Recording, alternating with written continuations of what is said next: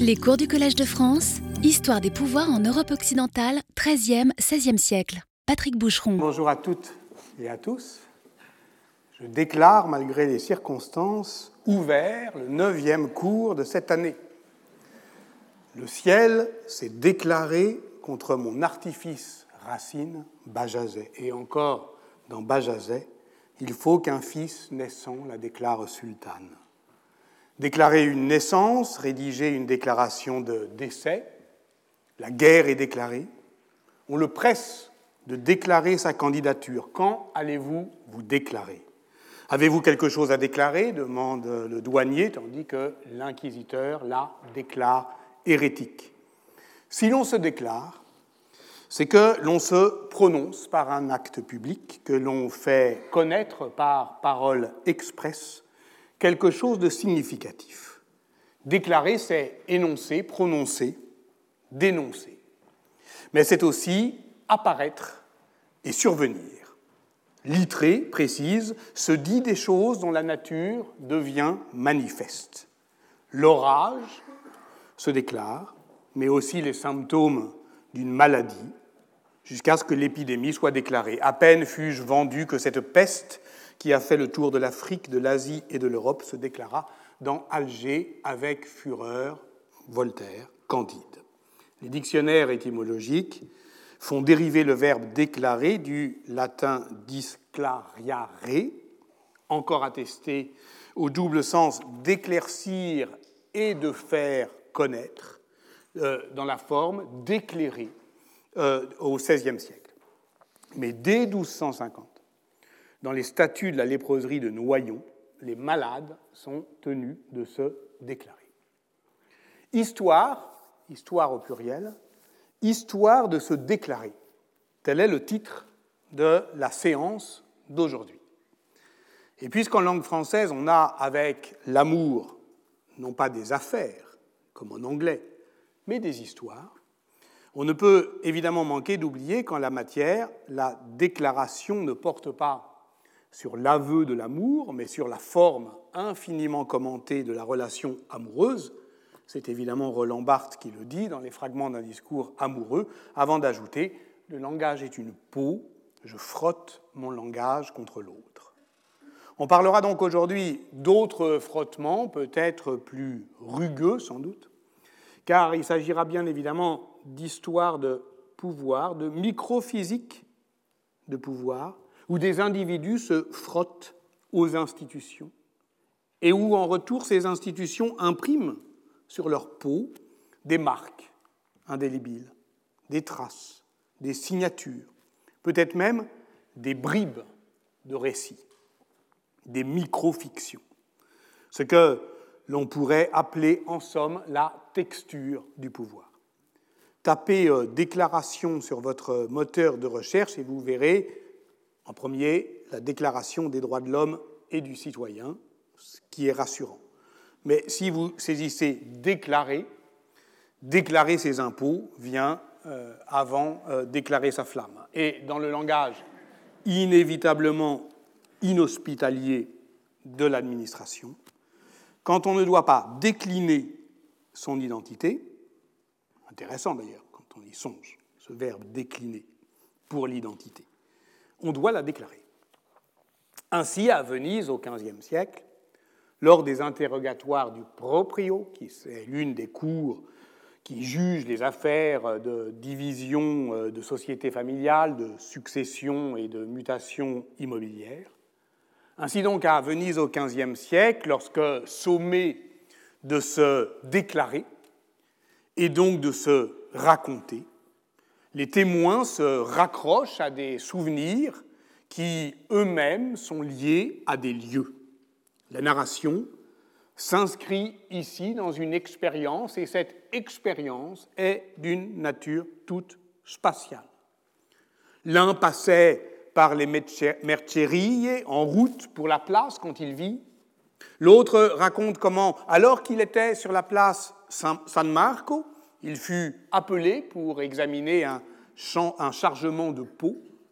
Et euh, analysant euh, dans sa thèse Sopra et Aquesal, c'est la manière dont ces dépositions exprime des repères, des itinéraires, des polarités. Elisabeth Crouzet-Pavant y reconnaît de ces récits d'espace où euh, l'évocation de lieux qui tous sont des lieux éminemment publics garantit l'authenticité de la mémoire et, au fond, scelle la déclaration euh, du témoin. Nous avons vu euh, la semaine dernière, en analysant la logique euh, spatiale et linguistique, d'ailleurs, des emplacements et des déplacements. Emplacement, déplacement, c'était le titre de la séance précédente. Nous avons vu donc l'espace public n'avait pas d'autre qualité architecturale, ni de symétrie, ni de monumentalité, ni même d'embellissement, que celle de son énonciation par l'usage, ce que Michel de Certeau appelait les énonciations piétonnières, le fait que dire la ville en la parcourant, en l'habitant, en la qualifiant, c'est tramer en situation le sens social des lieux.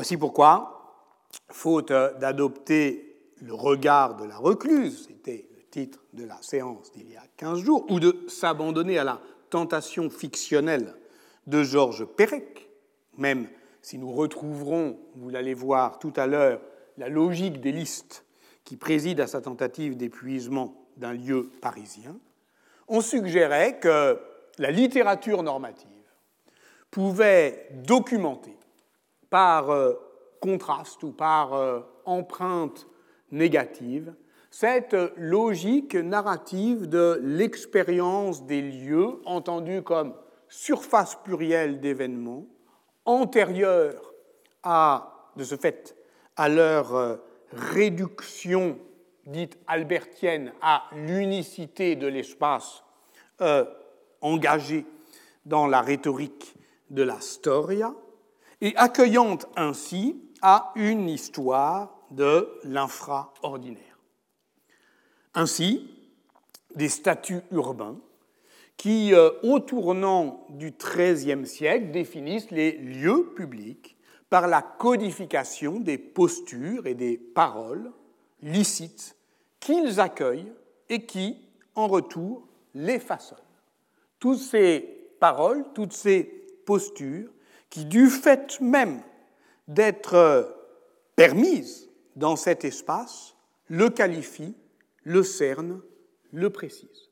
Et on avait vu comment, d'une certaine manière, toute cette littérature normative pouvait être lue également à rebours de ce qu'elle préconise, puisqu'on interdit, et surtout lorsque cette interdiction se répète, on interdit euh, des pratiques. Et si on prend la peine de les interdire, c'est que, euh, évidemment, elles ont lieu, dans, les, dans tous les sens du terme. À Pérouse, on interdit d'arborer sur la place publique les couleurs des partis. On tente donc de faire de l'espace public un espace sinon neutre, du moins transparent. On retrouvera cette notion de transparence tout à l'heure. À Ravenne, on défend de s'y épouiller sous les portiques ou de s'y promener la poitrine découverte.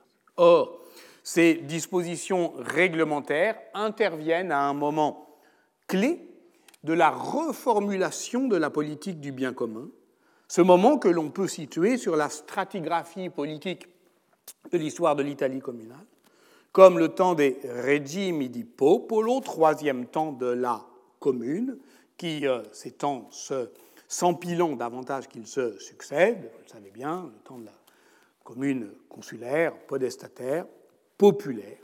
Et ce moment populaire, au XIIIe siècle, étant caractérisé à la fois par un élargissement de la base sociale du régime politique et par un approfondissement de la gouvernementalité du fait de ce que Enrico Artifoni appelle la culture des institutions. C'est que c'est véritablement avec les régimes di popolo, au moment effectivement où le peuple, le popolo au sens italien, euh, eh bien, accède euh, au pouvoir, que, au fond, s'achève, se parachève, que s'accomplissent, euh, les institutions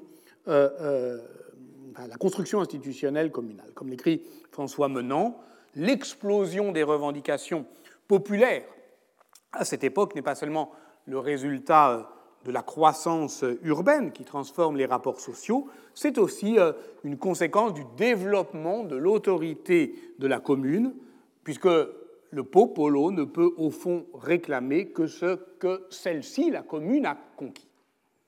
Chronologiquement, on peut distinguer deux étapes dans cette conquête sociale, qui est aussi un accomplissement politique. Première étape au début du XIIIe siècle, se caractérisant par un processus de partage du pouvoir, c'est le temps de l'apparition des societates, du popolo, dans le cadre des arts, du voisinage, des consorteriers. Les exemples les plus précoces sont euh, à Pavie et à Milan, mais si on reprend le cas Padoue, qui a été évoqué la semaine dernière à partir des travaux de Gérard Ripp, alors on voit que le Parti populaire arrive en pleine lumière dans des listes, dans des listes justement, qui sont établies, on y reviendra, pour des serments collectifs de 1216 et encore de 1235, lorsqu'il s'agit de jurer la paix avec Venise et qu'on rassemble euh, les citoyens euh, pour qu'ils euh, raffermissent par cette conjuration la paix. La seconde phase, qui est celle de la prise de pouvoir, se situe au tournant du XIIIe siècle. Elle se manifeste par la mise en place d'une magistrature nouvelle, le capitaine du peuple, qui double donc le podestat, autour de 1250. Précisément d'ailleurs en 1250 à Florence, Luc, Orvieto, Plaisance, 1253 Volterra, 1255 Bologne, etc. Euh, on remarquera d'ailleurs euh, que si c'est la première séquence autour de 1200 est Vénéto-Lombarde, la seconde, autour de 1250, est plus nettement toscane. Une fois au pouvoir, le Popolo impose une inflexion majeure à la politique communale dont on peut énumérer trois modalités. La première, c'est celle qu'on a vue la semaine dernière, la modalité édilitaire, je n'y reviens pas. La deuxième et la troisième sont judiciaires et fiscales. Et dans les trois cas, ce que je veux montrer, c'est que s'y euh, dégage et s'y déploie une logique de transparence du point de vue judiciaire. Les sociétés urbaines euh, italiennes se caractérisent globalement par euh, l'existence d'un pluralisme judiciaire diffus, d'une forte interdépendance des pratiques punitives et des modes infrajudiciaires de solution des conflits. C'est-à-dire que c'est une société qui est à la fois intensément littérarisée, pénétrée euh, par le droit et toujours possiblement violente, où toutes les formes réglées ou déréglées de, vengeance, la vendetta, la fed, eh bien, peuvent compléter les modes euh, ordinaires, légitimes d'une certaine manière, euh, de, de règlement du conflit. Donc là encore, il ne s'agit pas de, dire qu'une justice en remplace une autre, mais que le moment populaire complète ce pluralisme judiciaire par l'essor d'une autre procédure qui est, c'est bien connu, la procédure inquisitoire. En historien de la doctrine et de la procédure judiciaire, Marius Briccoli a étudié la manière dont la poursuite d'office euh, s'imposait dans le droit communal, notamment à Pérouse dans les années 1270, notamment en analysant l'œuvre d'un euh, traité de procédure d'un juge bien connu, Alberto da Gandino, qui, était, euh, qui est l'auteur d'un traité de procédure, le Tractatus de Maleficis, qui fut édité par Kantorowicz. On y lit là l'expression la plus claire de ce qu'on appelle la procédure d'office, c'est-à-dire ce qui permet au juge d'engager des poursuites dès qu'il a connaissance de la fama, de la renommée d'un crime, et sans qu'il y ait besoin d'une plainte ou d'un accusateur. Et dans ce cas, c'est le juge qui devient l'accusateur d'office ex officio, et ce qui lui donne le pouvoir d'enquêter. Et cette procédure d'enquête passe par un nouveau système de preuves, témoignages contradictoires, aveux, parfois extorqués sous la torture, destinés à faire émerger euh, la vérité. Tout ça est bien connu, mais évidemment, je le saisis euh, pour ce qui m'intéresse, c'est-à-dire euh, ces histoires de se déclarer. Parce que non seulement Cette nouvelle procédure inquisitoire entraîne la mise en place d'une justice plus sévère, plus rigoureuse, qui s'attaque au corps des accusés, et, effectivement le popolo exige cette justice euh, sévère, mais il l'exige au nom d'un ordre pénal transcendant, souverain, une res publica civitatis, qui justifie l'action publique du juge dès lors que l'ordre civil est menacé. Donc, ce qui est en jeu, c'est le caractère public de l'ordre pénal. Dans la procédure accusatoire, le passage devant l'instance judiciaire émane de la victime, et donc la charge de la preuve incombe à l'accusation, et la justice se borne au fond à reconnaître euh, l'effectivité d'une transaction. Avec euh, l'autosaisine du juge ex officio, qui décide de s'emparer d'une affaire sans même que des parties l'aient sollicité, c'est la fama qui euh, suffit à déclencher la justice, ce qui, évidemment, oblige, à être à l'écoute d'une parole sociale, construite, sollicitée, transformée par la procédure, évidemment. Mais ça change tout du point de vue, évidemment, euh, du euh, rapport entre l'expérience euh, et la narration qui nous intéresse cette année. Ça change tout parce que cette inquisitio veritatis, non seulement elle suppose un autre système de preuves, témoignages, tortures, etc., mais d'une certaine manière, elle exige aussi des témoins qu'ils se déclarent et qu'ils déclarent aussi je dirais, des euh, éléments que l'inquisiteur appelle les éléments accessoires de la preuve, dans lesquels on euh, peut, d'une certaine manière, juger, jauger de la qualité probatoire du témoin.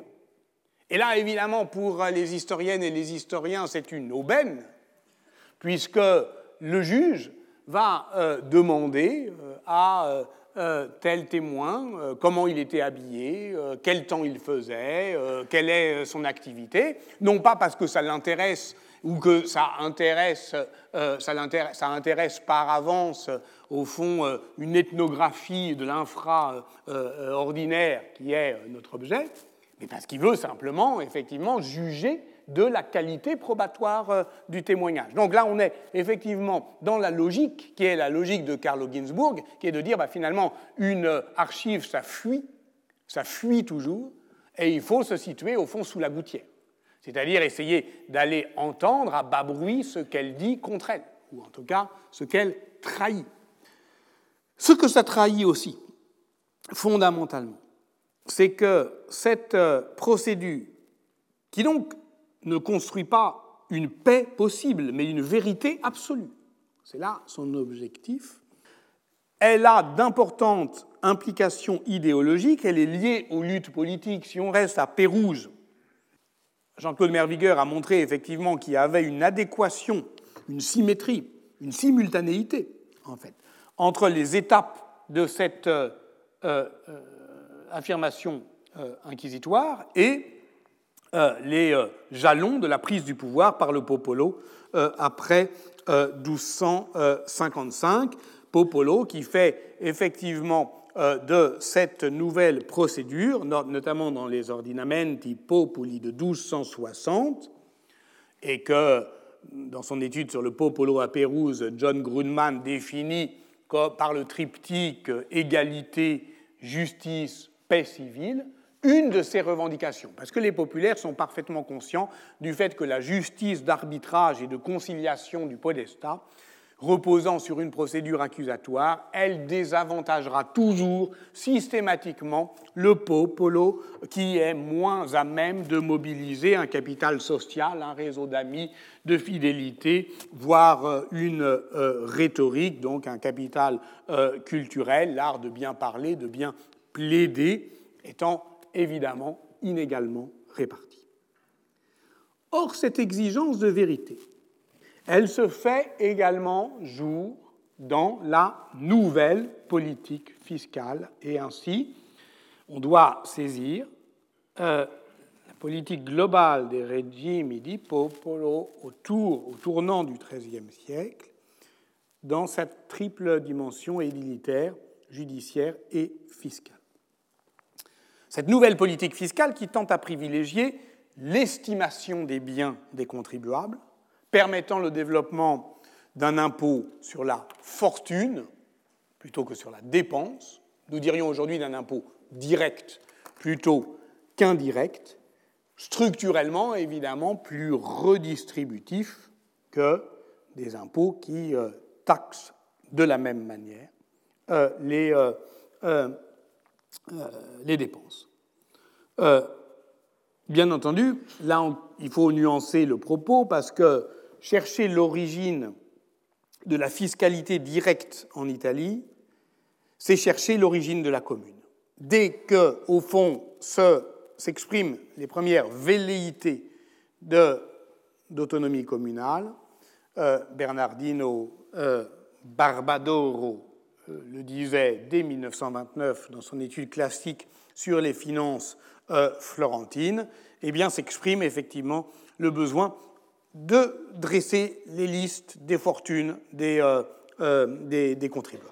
Il suffit de rappeler que les plus anciennes lois consulaires que l'on ait conservé, les brèves des consuls pisans de 1162, prévoyaient déjà de dresser des listes d'habitants de la ville par porte et d'évaluer leurs biens, meubles et immeubles afin de lever l'impôt. N'est pas encore dans un impôt euh, progressif, mais euh, déjà dans un impôt qui repose sur l'évaluation des fortunes, dans un impôt de répartition qui exige donc des déclarations fiscales, des déclarations des revenus imposables, qui ne peut donc reposer que sur l'enregistrement pour chaque contribuable d'une déclaration de ses biens effectuée ou vérifiée par des fonctionnaires. Alors, il est difficile dans l'état actuel des recherches de fixer clairement la chronologie des estimes italiennes. Ça tient aux lacunes de la documentation, mais aussi au fait que les historiennes et les historiens ne s'accordent pas toujours euh, sur euh, euh, la définition stable de ce qu'est un livre d'estime ou un catasto. effectivement que plutôt dans le livre d'estime, on va de l'individu à l'espace et du catasto de l'espace à l'individu. on parcourt les, les rues et on, pousse les portes, mais, mais ça, euh, c'est la définition la plus simple. Dans la réalité, euh, évidemment, euh, les solutions hybrides sont les plus courantes.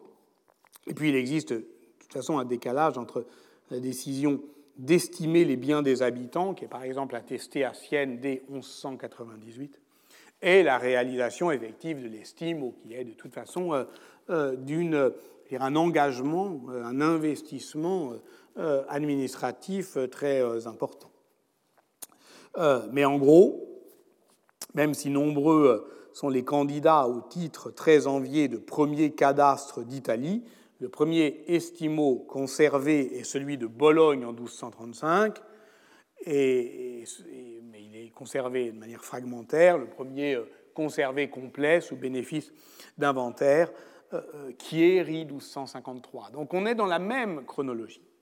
On est euh, de toute façon dans une série qui s'ouvre à partir de 1250-1260, qui voit se développer effectivement la première génération des registres fiscaux populaires, c'est-à-dire contemporains, de l'entrée du popolo dans les institutions communales.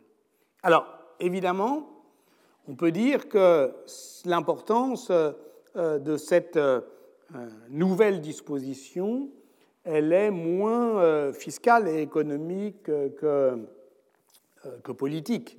Mais c'est effectivement en histoire des pouvoirs que je raisonne. David Ehrlichie, par exemple, a défendu avec vigueur la thèse que d'un impôt direct qui est toujours marginal dans les systèmes fiscaux italiens.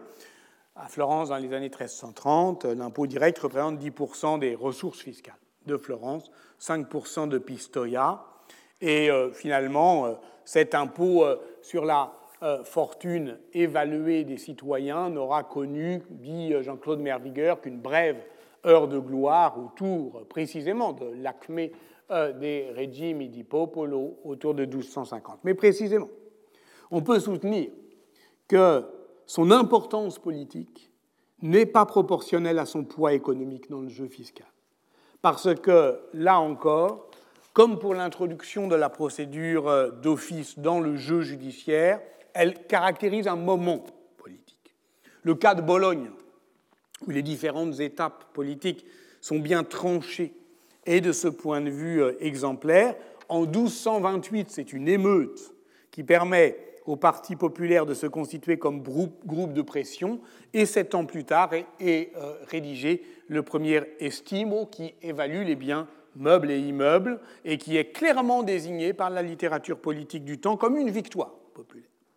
Sa révision en 1249 est suivie quelques mois plus tard par la promulgation des premières lois anti-magna, c'est-à-dire des premières lois d'exclusion des plus riches, des plus euh, puissants, des plus arrogants, on y reviendra tout à l'heure, et qui tend donc à écarter de la vie politique l'ancienne noblesse, précisément celle qui est identifiée par l'estimo. Donc là, on a un, outil fiscal et politique très puissant eh ben, pour euh, euh, bah, identifier euh, les plus riches. Et ce, jusqu'à l'estimo de 1296, qui, délaissant le meuble, fait de plus en plus peser la charge fiscale sur la seule propriété immobilière, euh, ce qui est là encore un choix politique, et qui est un choix politique de proportionnalité, le fait qu'on soit à Bologne, dans grande cité universitaire, le fait que ce soit Bologne qui ait été aussi loin dans la définition politique d'une imposition directe,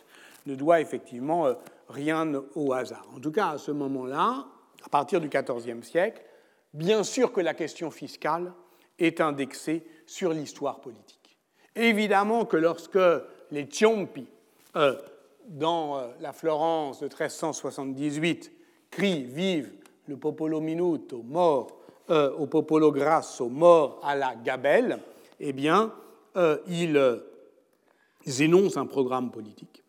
Un programme politique que l'analyse de Sandro Stella a justement réévalué dans leur pétition qui est datée du 21 juillet 1378, les Ciompi exigent notamment la dévaluation du florin, l'abrogation du système euh, des prestense, c'est-à-dire euh, des prêts et des gabelles, et la réintroduction de l'estimo. Donc les Ciompi, c'est-à-dire les euh, ouvriers les plus démunis, ou en tout cas les plus dépendants de la grande industrie lainière florentine ont d'évidence une très claire conscience des effets sociaux que produisent la fiscalité directe ou indirecte, proportionnelle ou non.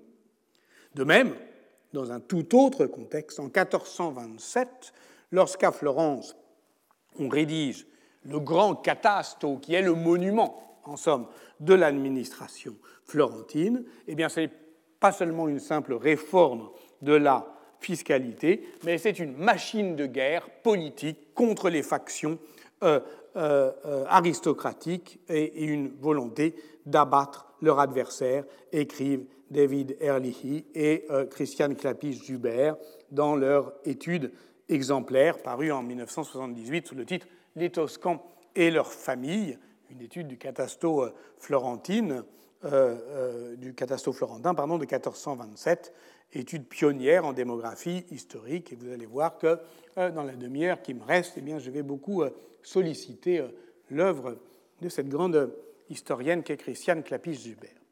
Mais la dynamique fiscale ne se contente pas de révéler une structure sociale. D'une certaine manière, elle contribue à la façonner. C'est ce que suggère le travail d'Elio Conti sur l'impôt direct à Florence, qui repose sur une source originale, les ricordi fiscali de Matteo Palmieri. Matteo Palmieri, son lignage n'est pas très rutilant, il fait juste partie de la bonne société euh, médicéenne, mais en revanche, c'est un brillant humaniste, auteur notamment d'une chronique universelle et d'un traité moral composé euh, sous forme de dialogue qui est intitulé De la vita civile, qui est très intéressant sur la laïcisation effectivement de, cet idéal de vie civile euh, typiquement humaniste. Il écrit des Ricorden, c'est ces écrits de famille qui ont été également étudiés par Christiane Clapiche-Zuber dans un livre important qui s'appelle La maison et le nom.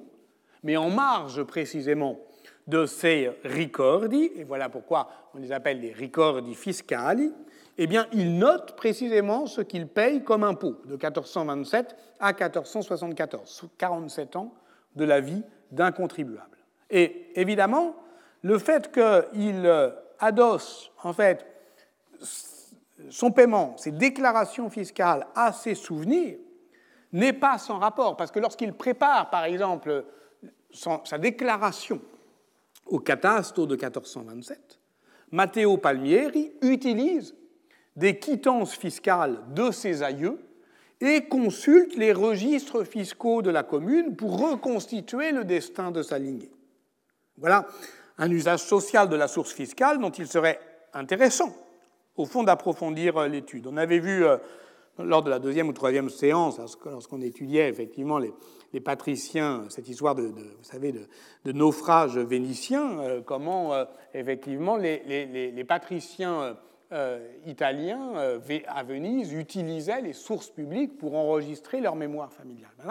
D'une certaine manière, c'est la même chose. On peut faire l'hypothèse que l'imposition directe oblige obligeant les contribuables à se déclarer, à se justifier, à s'inscrire dans une lignée développent en fait leur conscience généalogique et que ces registres, ils sont disponibles. Ils sont disponibles pour un autre usage que celui fiscal et euh, euh, administratif de la commune, qui est effectivement un usage qui est lié à la déclaration de sa propre identité et l'autoconscience de soi. Nous y sommes. Le travail récent de Mathieu Sherman permet d'approcher cette dimension socio-culturelle des déclarations fiscales. Dans sa thèse, qui a été publiée en 2013 à l'École française de Rome sous le titre Famille et travail à Trévise à la fin du Moyen Âge, et aussi dans un article préparatoire publié en 2006 dans les mélanges de l'École française de Rome sur euh, la présentation de soi dans les estimes de Trévise, travail et conscience.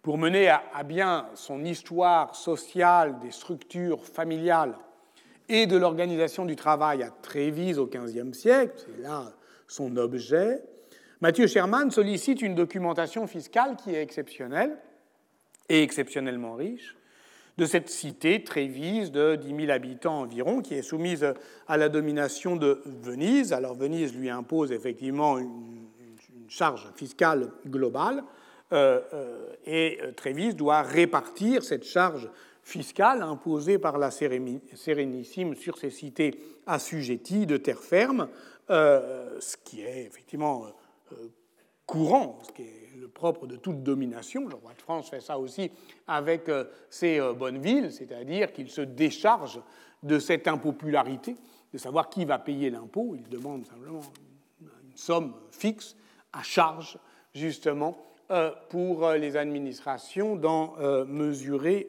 l'assiette. Donc, le gouvernement trévisan est amené à rédiger des, estimes. On en compte neuf de 1434 à 1504.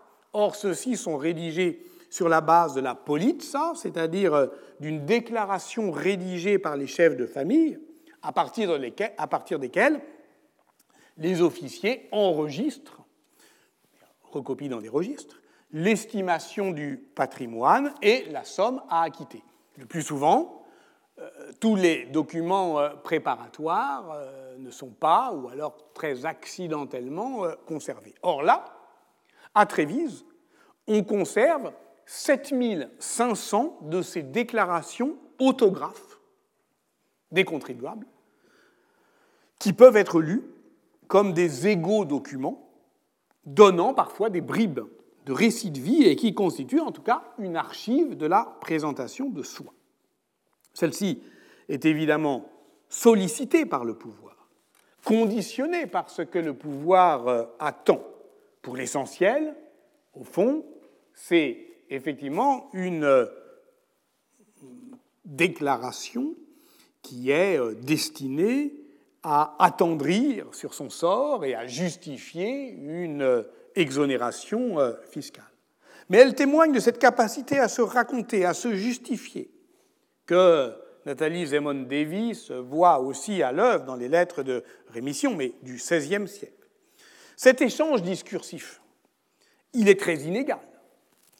Cette identité qui s'exprime, elle est en partie construite par l'effet de source.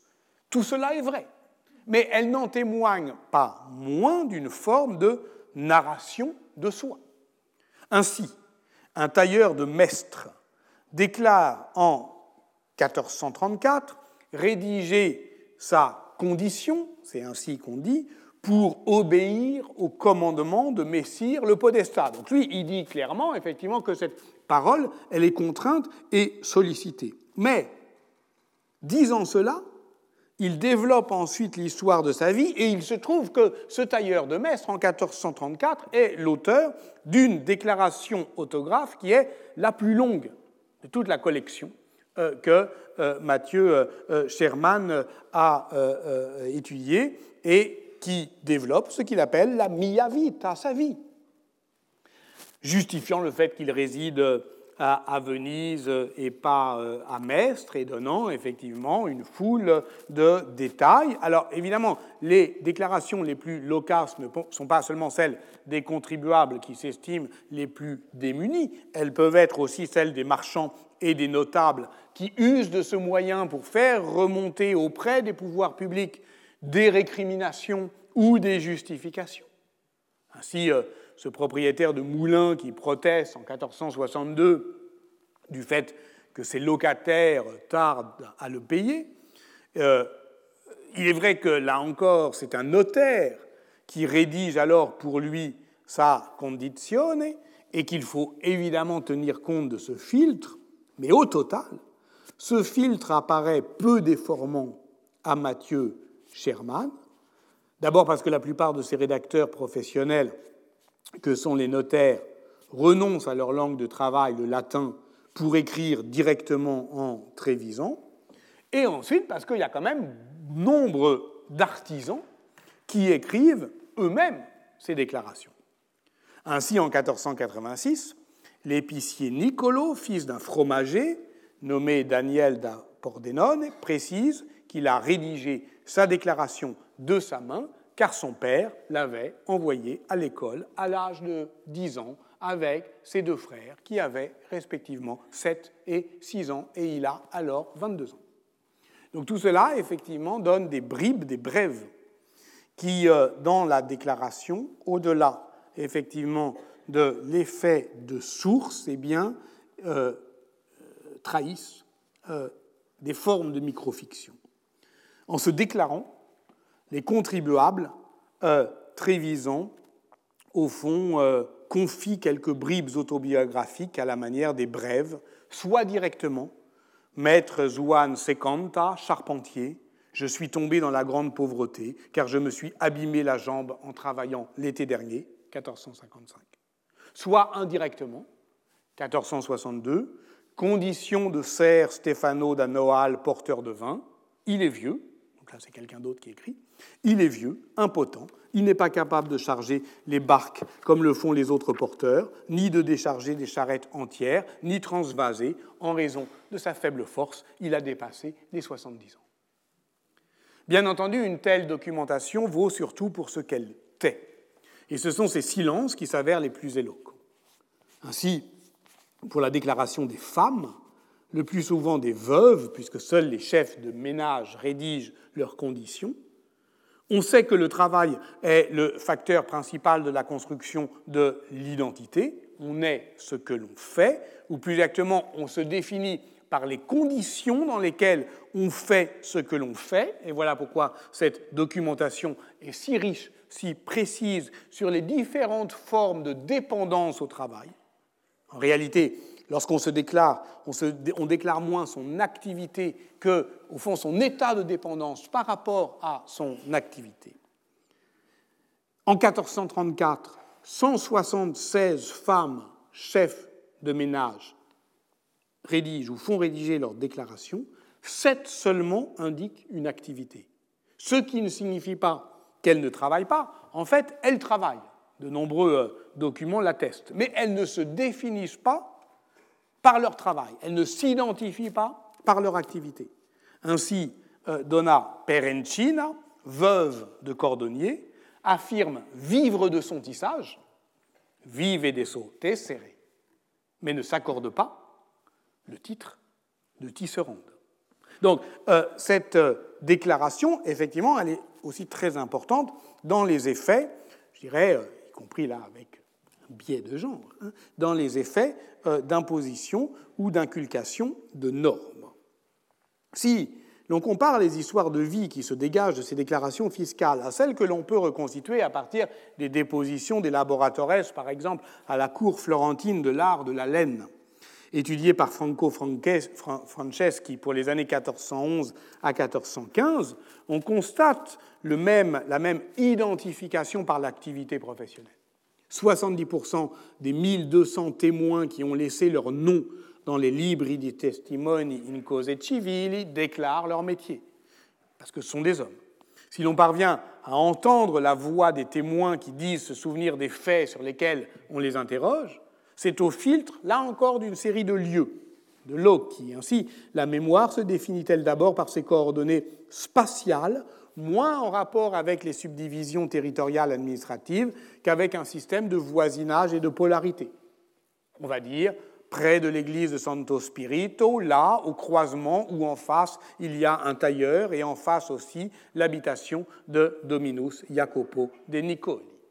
Ces descriptions renvoie à des polarités topographiques, mais aussi à une géographie sociale et affective, d'ailleurs, sans doute des espaces vécus, et ce surtout, je l'ai dit, pour les hommes, puisque les femmes, elles, ne décrivent le plus souvent que l'espace domestique, qui est aussi, pour les tisserandes et les fileuses, par exemple, un espace de travail. Cette mémoire, elle peut paraître pauvre, elle n'en dessine pas moins une vie en propre quelque chose comme une conscience de soi. Ainsi, un jeune artisan aurait-il déclaré en 1399 au tribunal de la corporation de la laine, je dis aurait parce que sa déclaration est rapportée indirectement par le témoignage de Mona Agostanza, moi, c'est lui qui parle, moi je n'écris jamais rien sur les faits des autres, mais sur les miens, oui.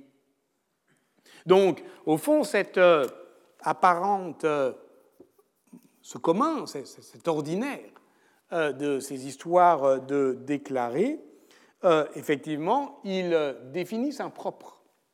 Moi, je n'écris jamais rien sur les faits des autres, mais sur les miens, oui.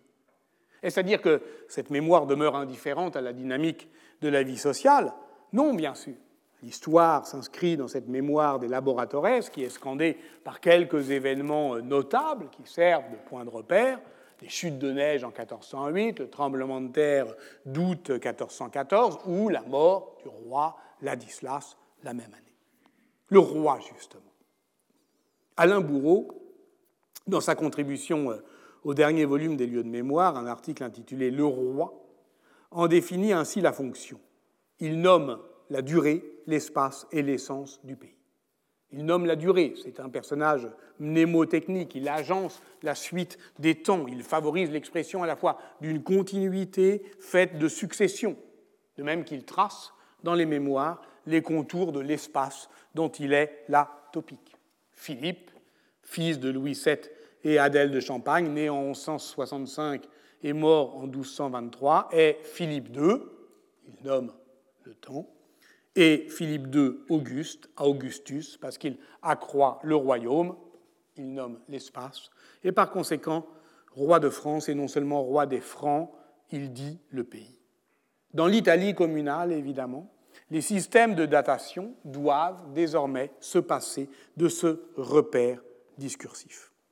Une autre source fameuse, fréquemment sollicitée par les historiens, Jean-Pierre Delumeau, puis euh, Guy Marshall notamment pour documenter les dédales de la mémoire sociale, permet justement d'en silhouetter euh, l'absence, d'en dessiner euh, l'empreinte négative. Il s'agit du procès verbal d'une enquête pontificale portant sur un conflit entre l'évêque de Sienne et celui d'Arezzo. Le conflit, le litige très ancien porte sur 18 églises paroissiales qui dépendent de l'évêché d'Arezzo tout en étant situées dans le diocèse siennois. Et de 1177 à 1180, au cours de six sessions, une délégation euh, pontificale conduite par un cardinal, le cardinal Laborante, a interrogé une centaine de témoins des deux, diocèses à qui l'on demande de mobiliser des souvenirs sur des faits qui remontent 50 ans en arrière. Certains les ramènent au euh, règne de l'empereur Henri Ier, et lorsqu'ils le font, c'est pour évoquer la destruction de la cité d'Arezzo que le souverain ordonna en 1111. Alors que le roi Henri Ier brûlait la ville, j'avais déjà trois ans. Ou encore, quand le roi Henri s'est emparé de la ville, j'étais déjà si grand que je mangeais un pain par jour. Dans l'Italie communale, ce sont les listes des magistrats élus qui désormais peuvent tenir lieu de repères et de datation, en l'absence du roi, en tout cas dans l'Italie centro-septentrionale. La chronologie, effectivement, de l'apparition des, euh, des consulats, c'est-à-dire la première forme institutionnelle de l'autonomie urbaine, est l'une des questions, vous le savez, classiques de l'histoire communale, l'une des plus complexes, parce qu'au fond, ce qu'on documente, c'est l'émergence dans euh, la documentation de ce qui existe déjà et qui surgit comme à la dérobée au hasard euh, des sources, des personnages qualifiés de consuls, le capisan se détachant en amont, mais la chronologie se resserrant nettement autour des années 1095-1115.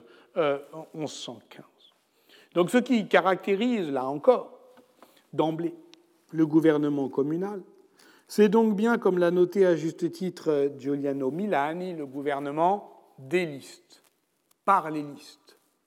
Consigner plusieurs patronymes, c'est au fond élargir la souveraineté du nom propre.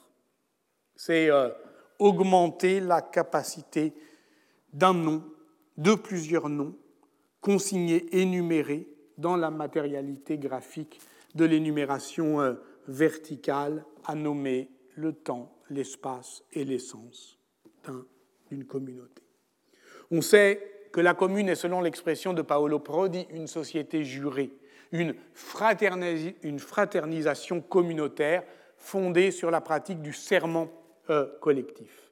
Faire commune par euh, assermentation publique ne constitue donc pas seulement euh, l'acte inaugural, et toujours un peu mythique, de la conjuratio, de la conjuration, du fait d'avoir à un moment juré ensemble, on doit renouveler cette promesse solennelle qui engage non seulement l'honneur de l'individu, mais toute son âme face à Dieu. En Allemagne, comme l'a montré euh, Olivier Richard, la commune est une conjuration renouvelée. Et si on rassemble les citoyens dans ces grands serments collectifs en Italie régulièrement, si on recommence, effectivement, et si on a besoin d'espace pour ça, au-delà effectivement de la critique en facticité euh, ou en manipulation ou en représentation, on doit bien comprendre effectivement que ces, grands, ces, cérémonies de grands serments collectifs en Italie valent aussi par, euh, je dirais, leur inscription documentaire, parce que non seulement on jure, mais ensuite on consigne les noms sur des listes dont effectivement Pierre Chastan étudie les fonctions politiques en tenant compte de la matérialité euh, graphique.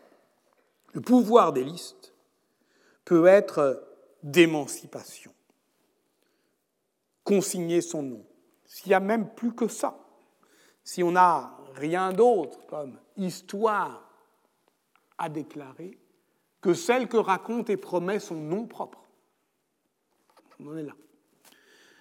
En 1257, la commune populaire de Bologne ordonne l'affranchissement de 5791 serfs, dont les noms sont consignés dans le Liber Paradisus.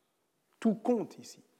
Le fait que le livre qui consigne des noms de ceux 5791, pas un de plus, pas un de moins, les noms des serfs s'appelle le livre du paradis, non seulement parce que la rhétorique de son préambule inspiré du Liber Augustalis, justement, de Frédéric II, assigne à la cité un rôle religieux, celui de dénouer les liens de servitude, celui de hâter la venue du Christ, mais parce que on sait qu'au jour du jugement dernier, nous serons appelés par notre nom, c'est-à-dire en fait par notre prénom, par le prénom donné au baptême. Les statuts de Brescia l'affirment. La cité est un paradis, paradisus, mais elle a aussi pour, vocation de faire de son contado un paradis retrouvé. Alors nous savons bien effectivement que la libération des serfs de Bologne n'est pas gracieuse.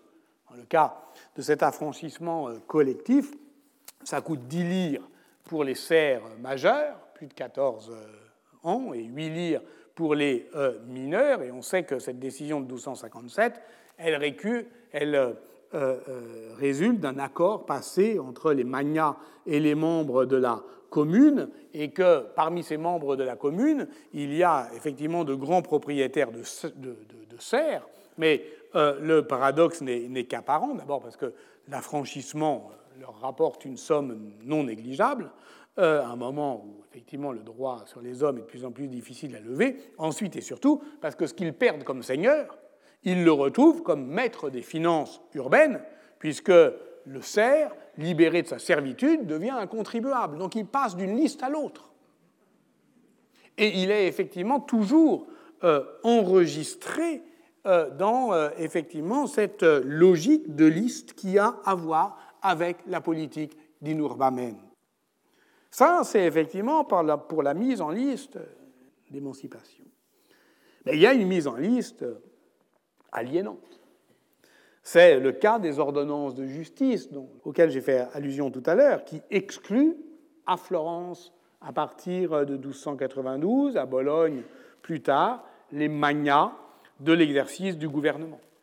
Plus que la fortune, ce qui fait le magnat, c'est la réputation de grandeur, grandia, cette grandeur ostentatoire et brutale qui a partie liée avec la violence donc est magna, non pas celui qui se déclare magna, mais celui que l'on déclare magna, celui que l'on suspecte de l'être, celui qui est dénoncé comme tel. Et effectivement, cette dénonciation est aussi une prononciation, est aussi euh, une déposition. Cette dénonciation des populaires, eh bien, l'exécuteur des ordonnances de justice euh, la reçoit depuis 1307 dans des registres qu'on appelle les tamburagioni, qui consignent la teneur de billets qui sont glissés anonymement dans l'urne, le tamburo, qui est ouvert chaque vendredi et où euh, eh bien, on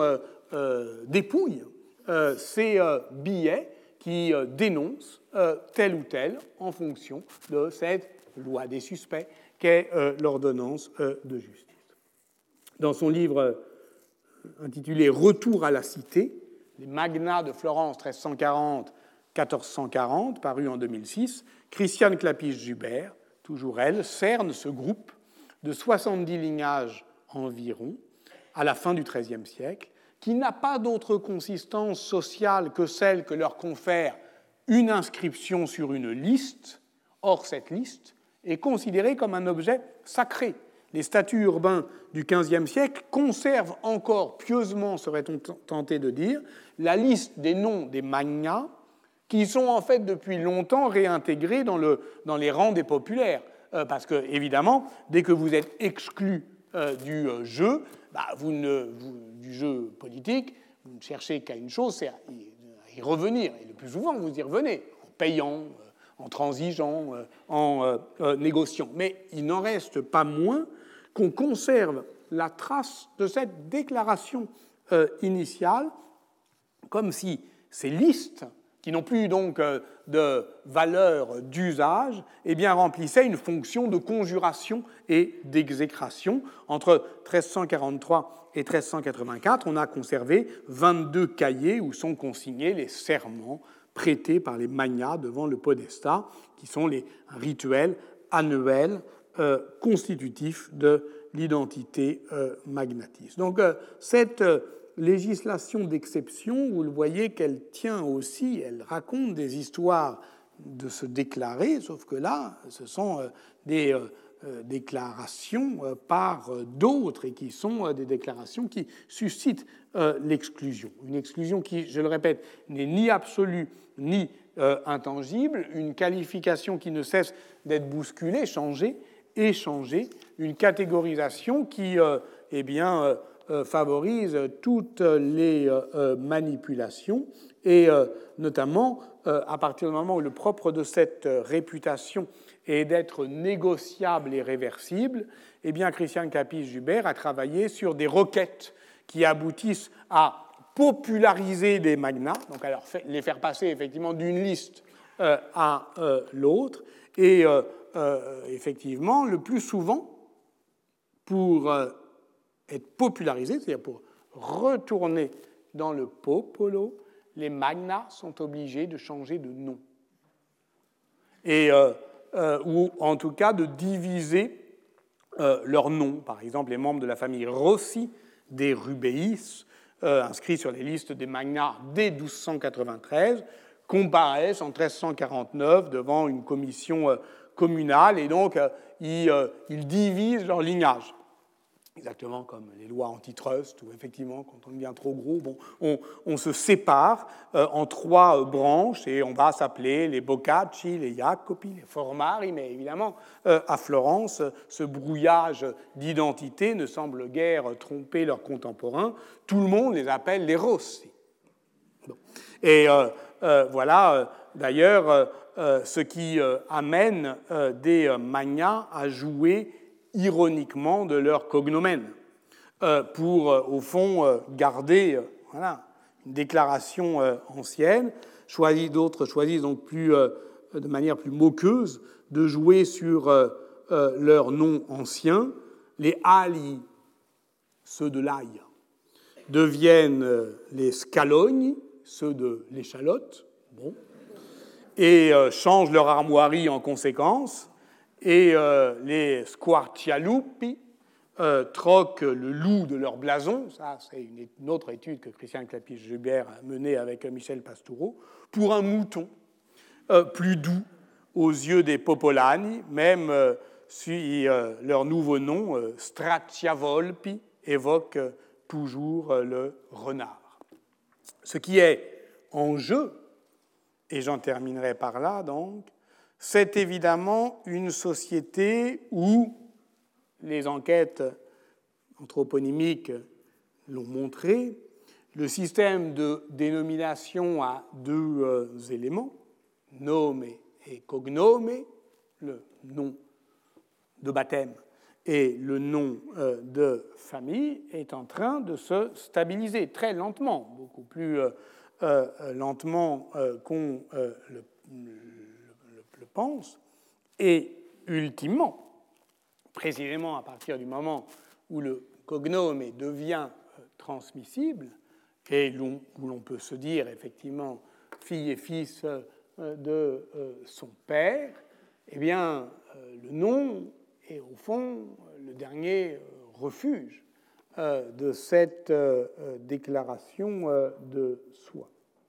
La capacité de se faire un nom se faire un nom. Tel est euh, le titre du tout dernier livre de Christiane Clapis-Jubert, qui traite euh, justement de la dénomination des artistes durant la Renaissance italienne et de la capacité, au fond, de cette dénomination à documenter les mécanismes de la renommée, à partir euh, notamment, effectivement, de cette grande sarabande de noms propres qu'est les vies des plus illustres artistes, peintres et, sculpteurs euh, de Vasari. Mais pas seulement. Ce qu'elle montre, c'est comment, justement, et c'est pour cela qu'on retrouve euh, ultimement cette question de la peinture italienne au tournant du XVe et du XVIe siècle, qui documente, euh, au fond, non seulement des espaces visuels, mais des pratiques sociales, on voit comment euh, cette logique de renommée, elle permet euh, à euh, des artistes de se faire un nom, c'est-à-dire de se raconter en adoptant un surnom, Paolo Uccello, en prenant le nom de son maître, ou même parfois en se faisant nommer par son œuvre. C'est-à-dire en devenant, au fond, le fils de ce que oui, de ce qu'on a fait. Euh, nous parlions la semaine dernière de la Fonte Gaia de Jacopo della Quercia à Sienne, c'est-à-dire de cette fontaine qui, euh, au XVe siècle, eh bien, parachevait la Piazza del Campo. Eh bien, non seulement elle s'inscrit dans l'espace, mais elle s'inscrit aussi euh, dans la vie de Jacopo della Quercia, parce que du, moment où il a fait cette fontaine et où cette fontaine prend son nom, lui-même prend le nom de sa fontaine. Et Jacopo della Quercia s'appelle désormais Jacopo della Fonte, Jacopo de la fontaine. Et il n'a pas besoin de dire euh, autre chose. Son nom même dit une histoire. Telle est ultimement, au fond, une manière de se raconter ou de se la raconter, euh, c'est-à-dire euh, finalement euh, d'accueillir une façon dans cette société de la transparence qui, effectivement, depuis le tournant du XIIIe siècle, oblige les citoyens à se déclarer, eh bien, à construire au fond une identité. Et je tiens effectivement euh, que cette identité, on, la comprend, on saisit ces enjeux aujourd'hui. Parce que dans quelle société euh, vivons-nous? Dans euh, une société du spectacle, affirmait Guy Debord en 1967. Notre société n'est pas celle du spectacle, mais de la surveillance, lui répondait Michel Foucault d'en surveiller et punir euh, en 1975. Tandis que Gilles Deleuze prophétisait en 1990 l'apparition des sociétés qui ne sont pas des sociétés de discipline, mais qui sont des sociétés de contrôle. Dans les sociétés de discipline, on n'arrêtait pas de recommencer, écrit-il, de l'école à la caserne, de la caserne à l'usine, tandis que dans les sociétés de contrôle, on n'en finit jamais avec rien l'entreprise, la formation, le service étant les états métastables et coexistants d'une même modulation comme d'un déformateur universel. Sommes-nous euh, désormais entrés dans ce que Bernard Harcourt appelle la société d'exposition, où euh, l'on se livre sans feinte à la transparence virtuelle, où les pouvoirs même pas besoin du spectacle, de la discipline ou du contrôle pour que chacun, se racontant, disant, livrant, se déclarant euh, sur euh, les réseaux sociaux, eh bien, s'offre nu, disponible, ouvert, offert à une nouvelle texture du euh, pouvoir. Ça, c'est une question d'aujourd'hui, une question d'aujourd'hui qui ne se confond pas avec la situation d'hier que j'ai euh, développée, mais qui peut-être euh, permet de la mieux comprendre. Je vous remercie de votre attention. Retrouvez tous les contenus du Collège de France sur www.colège-2-france.fr.